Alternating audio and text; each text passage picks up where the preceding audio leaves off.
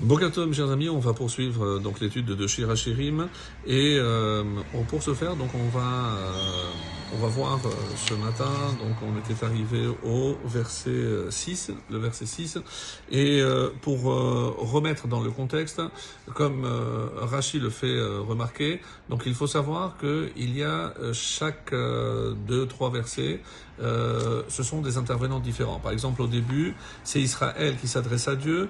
Le verset 5 5 et 6, c'est Israël qui parle aux nations. Et c'est important pour comprendre, puisque dans les expressions, il faut savoir qui s'adresse à qui. C'est ce qui nous permet évidemment de comprendre et de pouvoir expliquer le contenu d'une manière beaucoup plus, euh, beaucoup plus profonde. Donc le verset 5 et 6, c'est euh, Israël qui s'adresse aux nations. Après le verset 7, c'est Israël qui parle à Dieu. Le verset 8, c'est Hachem qui répond à, à, c'est Hachem qui répond à Israël. Donc vous voyez que c'est un, un dialogue, pas uniquement entre Israël et Hachem, mais des fois Israël aussi parle aux nations, comme c'est le cas ici.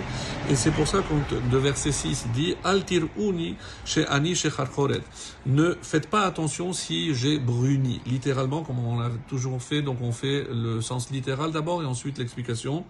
Chez Zafat ni c'est que le soleil m'a allé. Beneimi Nicharubi. Les fils de ma mère se sont irrités contre moi. Samuni notera et akeramim. Il m'avait mise à garder les vignes, car Micheli lonatarti. Mais ma vigne, je ne, je l'ai pas gardée. Alors, ça c'est, on va dire, le, sens simple si on veut traduire le mot à mot. Donc maintenant, avec l'explication de Rachi, qu'est-ce que ça donne? Qu'est-ce que ça veut dire que j'ai bruni? On avait expliqué, euh, quand euh, la couleur blanche, c'est la pureté, donc, euh, lorsque c'est bruni ou noirci, ici, de donc Shechar Choret, donc ça vient de Shachor, de noirci, c'est obligatoirement par rapport aux fautes. Alors comment on peut euh, lire ce passage?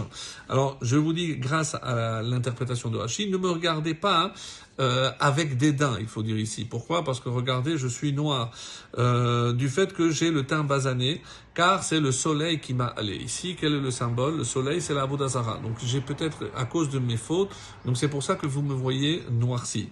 Les fils de ma mère ici, c'est qui? Le Erevrav. Les seuls qui sont avec Israël, qui peuvent se permettre hein, de nous critiquer, puisque eux aussi ont fait cette démarche de sortir d'Égypte avec nous pour nous accompagner, pour servir Dieu et euh, euh, finalement, ils se disent, regardez, euh, c'est censé donner l'exemple, le peuple juif, et euh, finalement, ce, n'est pas un bon exemple, on va dire comme ça.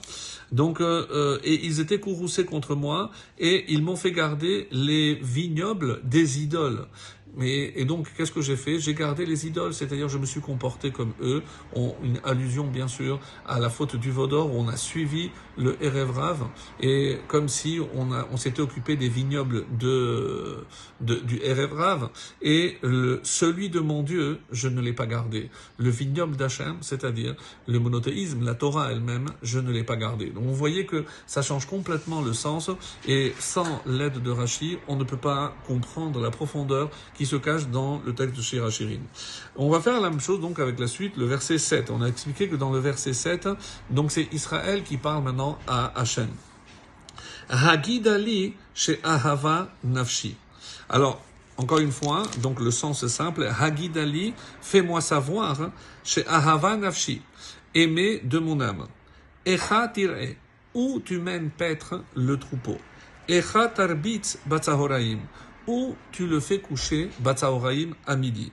Shallama ehiye keotia, pour que je ne sois pas comme celle qui se cache, al edrecha verecha, auprès des troupeaux de tes compagnons. Donc ça, on va dire, c'est le sens simple si on veut euh, faire le mot à mot.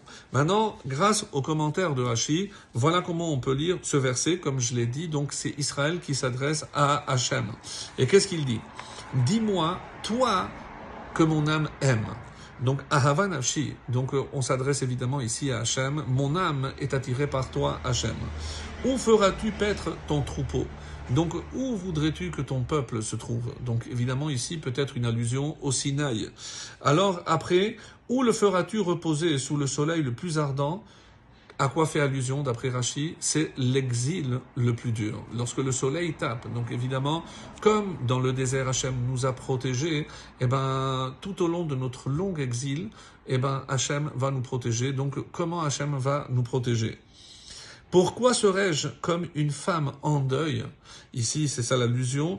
Erieke couverte d'un voile parmi les troupeaux des bergers qui sont Chaverecha, tes compagnons. Donc je reconnais que j'ai fauté, je reconnais que je t'ai abandonné, mais maintenant que je veux faire amende honorable, dis-moi où est-ce que je peux me rapprocher de toi, où est-ce que tu voudrais que je sois proche et près de toi. Et c'est ce verset 7, c'est finalement c'est la demande du peuple juif à Akadosh Donc au niveau, et ça c'est la suite, le verset 8 qu'on verra Be'ezrat Hashem par la suite, c'est la réponse de Hashem au peuple juif. Excellente journée.